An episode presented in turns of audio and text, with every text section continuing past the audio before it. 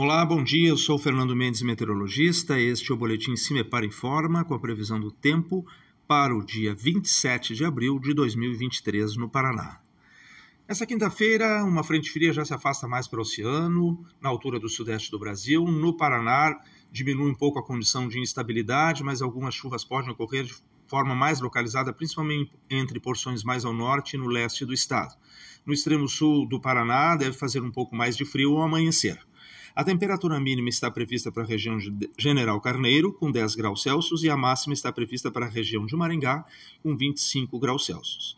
No site do CIMEPAR, tu encontra a previsão do tempo detalhada para cada município e região nos próximos 15 dias. www.cimepar.br CIMEPAR Tecnologia e Informações Ambientais.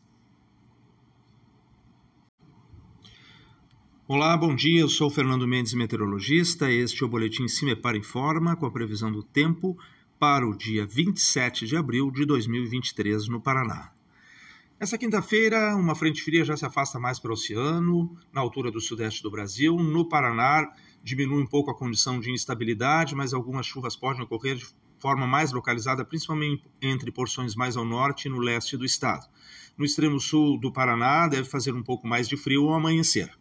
A temperatura mínima está prevista para a região de General Carneiro, com 10 graus Celsius, e a máxima está prevista para a região de Maringá, com 25 graus Celsius.